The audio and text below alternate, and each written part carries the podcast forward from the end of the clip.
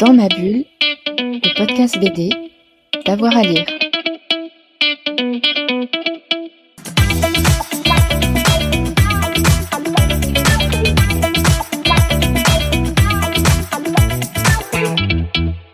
Bonjour à tous et à toutes et bienvenue dans ce nouvel épisode de Dans ma bulle, votre podcast 100% dédié à la bande dessinée avec avoir à lire.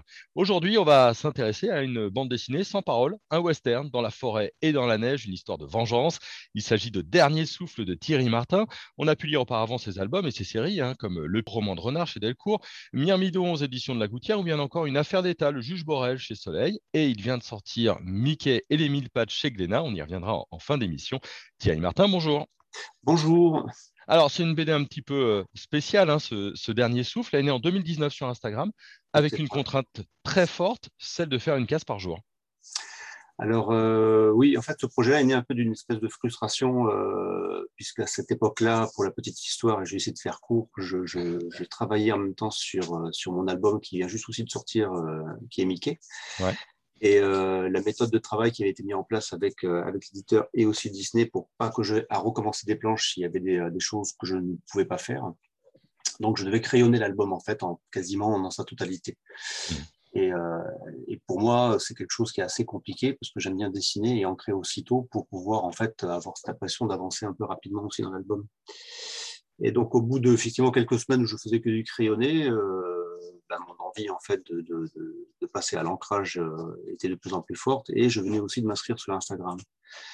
Donc, euh, quitte à m'inscrire sur Instagram et, euh, et, en faire quelque chose, de montrer encore des images que je montrais ailleurs, je me suis dit, je vais essayer de m'en servir pour en faire quelque chose. Et, et donc, je me suis lancé ce défi-là de me dire, bon, si je racontais une histoire totalement improvisée ou graphiquement et je me lâche complètement dans mon dessin, mmh. où ça, ça va m'amener. Et après quelques, quelques jours d'hésitation, euh, en me disant est-ce que c'est pas quelque chose que tu fais en plus, tu as besoin de faire ça? Et puis en fait, mon envie était comme assez forte. Ben voilà, je me suis jeté à l'eau.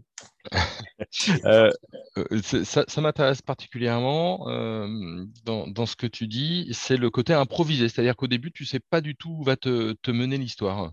Exactement, exactement. Je, me suis parti, je suis parti du principe, genre le matin, je me lève, je vais chercher du pain à la boulangerie. Il peut se passer plein de choses, mais je ne sais pas quoi. C'est sur le même principe. J'ai placé un personnage, donc la première case de l'album. Je ne sais pas qui, c'est, qui est ce bonhomme, je ne sais pas ce qu'il fait, je ne connais pas sa vie, je ne sais pas où il va. Par contre, je sais que bon, j'aime beaucoup dessiner des ambiances de, de, de, neige. Mmh et, et, graphiquement en noir et blanc, ça marche très très bien. Et, euh, et voilà. Alors, je me suis donné d'autres contraintes aussi hein, pour tenir, euh, tenir le cap et euh, vraiment que le, le, le jeu envahit la chandelle aussi. C'était euh, donc une image par jour que je devais poster obligatoirement entre 9h 5 et 9h05 tous les matins. Ok. Euh, parce que sinon, je, t'ai dit, si je tiens pas cette règle-là, je vais traîner dans la journée, et puis après, je repousse au lendemain, et puis c'était fini. Quoi. Hmm.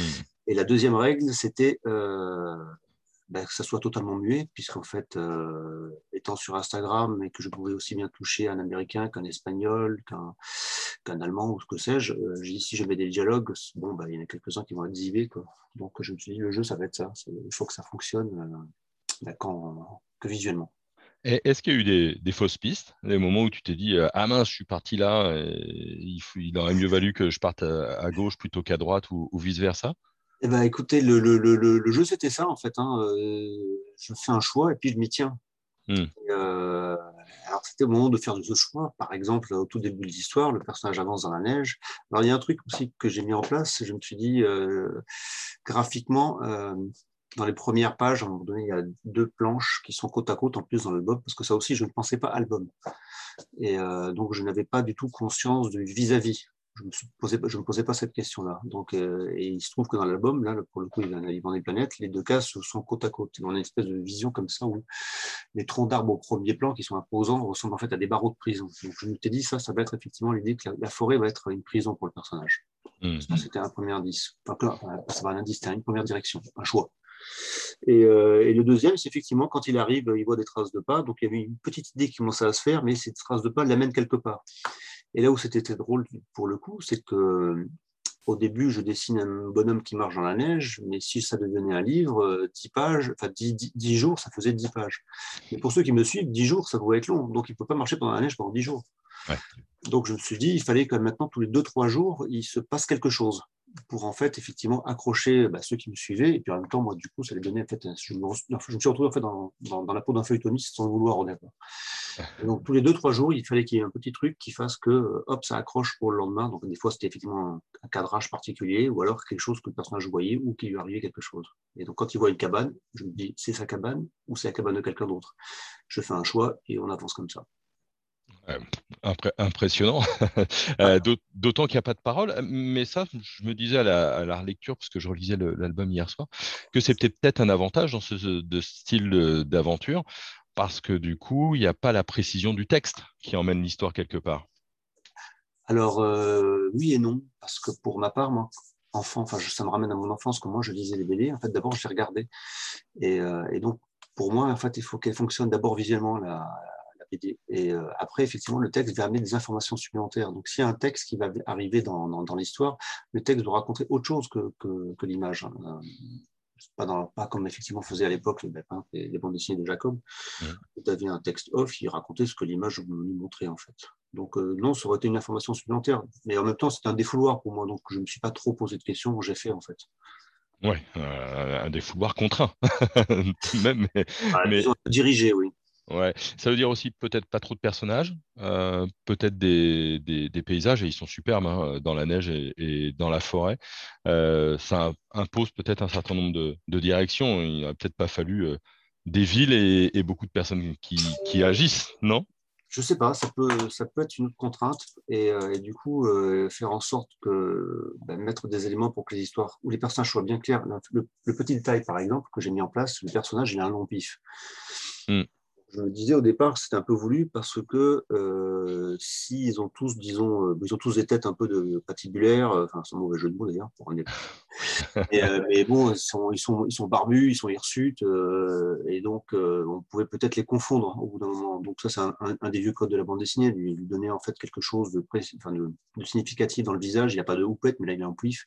Donc en silhouette, on sait toujours que c'est lui. Donc s'il y avait à un moment donné une pléthore de personnages, bah, il fallait que par ce détail, ils sortent du lot. Bon, ça c'était le petit code que le graphique que je me suis mis, parce qu'après, effectivement, il va rencontrer d'autres protagonistes, et bon, en même temps, je ne sais pas qui est qui, moi, euh, parce qu'ils ont tous plus ou moins la même tête. Donc ça ne m'a pas trop dérangé là-dessus. Mais s'il doit y en avoir plusieurs, bah, là, je le penserai autrement, je pense, pour qu'effectivement, il n'y ait pas de que le lecteur ne se perde pas. C'est la grosse difficulté, hein, ça, effectivement. Hmm.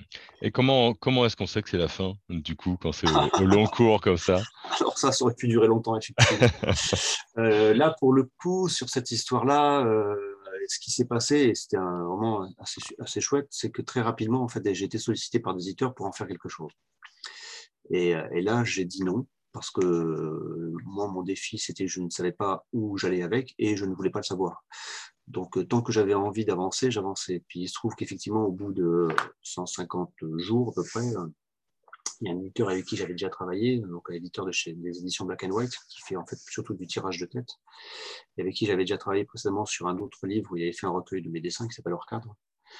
Euh, donc, je savais qu'effectivement, si je faisais un livre avec lui, j'allais avoir un bel objet. Et euh, donc là, on a défini effectivement euh, un nombre de pages à ce moment-là. Donc moi, j'étais à peu près 150. Lui dit, bon, le livre, s'il peut faire à peu près 200 pages, ce serait pas mal.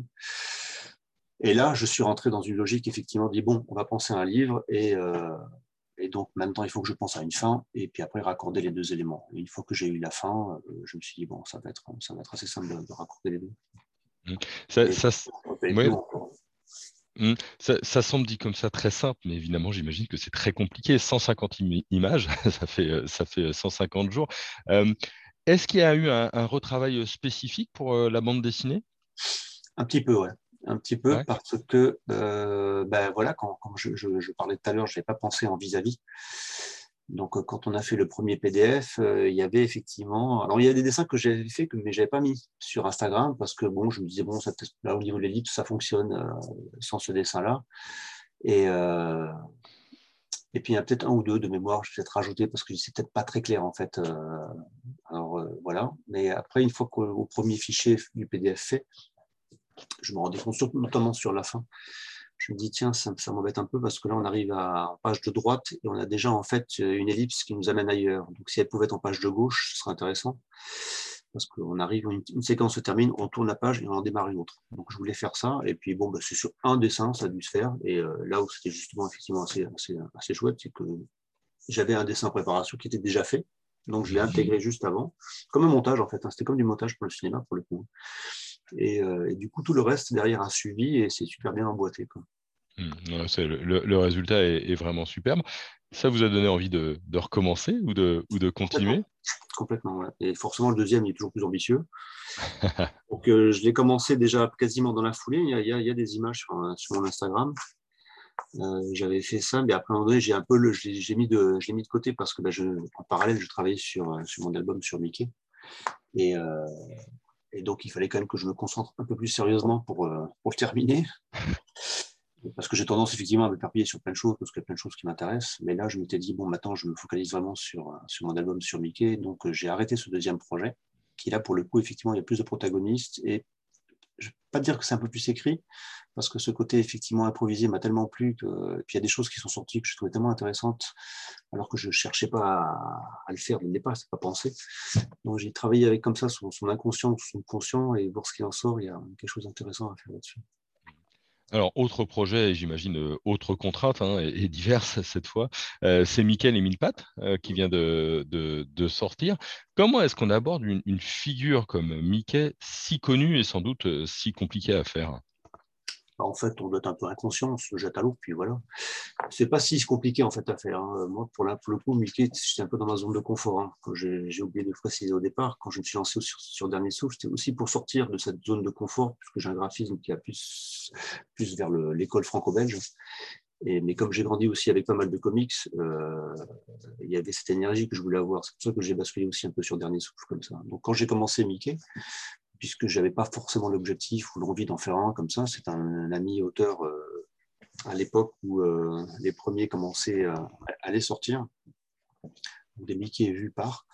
Et euh, lui m'a dit, suite à mon travail que j'avais fait précédemment, qui est le roman de Renard pour la jeunesse, il m'a dit Tu as un dessin qui conviendrait très bien pour faire un Mickey. Et puis, en rentrant chez moi, j'ai testé rapidement. Et puis, en fait, le personnage m'est venu très, très facilement en main. Et à partir de là, j'ai commencé à faire quelques dessins euh, comme ça, parce que mon idée, c'est aussi de faire un Mickey vraiment au Moyen-Âge, pour le coup. ayant grandi avec les, euh, les, personnages de Jean et Pierre-Louis, je dis c'est l'occasion aussi euh, de ce que j'ai pas pu totalement développer quand je faisais Renard, de le développer plus, puisque Renard, c'est aussi un, clin d'œil à, Jean et Pierre-Louis. Donc là, je voulais vraiment le faire avec, avec ce Mickey. Et puis un autre, à, mais je n'étais pas un grand lecteur de Mickey bande dessinée, c'était plus effectivement les, les, animations, les animations dont notamment un qui s'appelle de mémoire euh, Mickey euh, et, le petit tailleur ou quelque chose comme ça, qu'on peut voir sur YouTube, je crois. Donc c'est pareil, ouais. qui se passe au Moyen-Âge, donc j'avais adoré ça en fait. Et je voulais repartir dans cette veine-là. Hmm. Donc euh, voilà, et à partir de là, j'ai posté quelques dessins, en fait, et il se trouve que ça a pas mal réagi, et un ami avec qui on était allé en Guyane ensemble, Jean-Luc Cornette, donc me contacte en me disant, tu sais que la veille de notre voyage, j'étais avec l'éditeur qui s'occupait de la collection et lui aussi avait envie, d'en faire un. l'éditeur lui a dit bah, écoute, si tu es un bon dessinateur, tu reviens avec et on en reparle. Donc c'était peut-être peut comme ça une vanne en lui disant tu arriveras jamais à le faire, j'en sais rien. Mais, euh, moi j'ai répondu au, bah, pareil, au défi, je suis bon, on tente, hein, on verra bien. Ouais. Sachant que moi à l'époque j'étais pas forcément très très connu non plus. Hein. J'avais pas fait tant d'albums comme ça pour euh, parce que ceux qui avaient fait partie de la première, de la première sélection c'était quand même des pointures. Donc je me dis pas sûr que ça marche, hein, mais on a quand même tenté. Puis après, ça a mis du temps pour s'installer.